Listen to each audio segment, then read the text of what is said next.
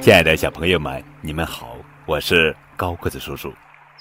汉字作为中华文化的载体，对传播中华文化发挥了重大的作用。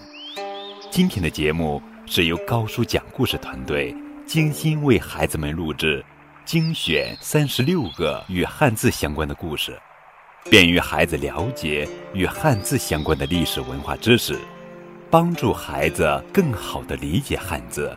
轻松学好汉字。第八个故事：苏武牧羊。相信大家都知道，无论是哪种动物，只有雌性才能产子。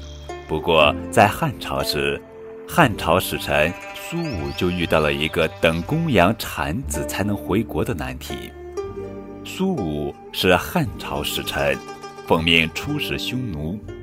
本来苏武已经完成任务，只等单于的回信让他回国。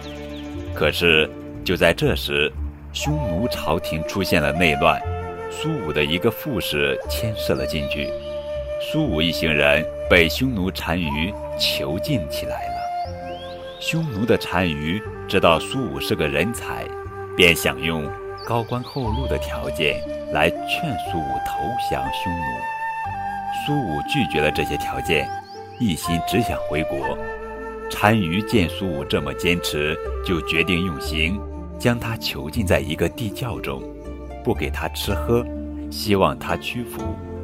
此时正是寒冬，外面下着大雪，苏武饿了，就用毡毛充饥。单于见折磨苏武没有任何用处，便命人将苏武带到北海边境。那里没有人烟，单于命苏武在那里放牧羊群，并传令，除非那里的公羊生了小羊，苏武才能回家。苏武到北海后，冷了就挤在羊群中取暖，饿了就捡野果子吃，就是不投降。就这样过了足足十九年，匈奴与汉朝和好，苏武才被放回自己的祖国。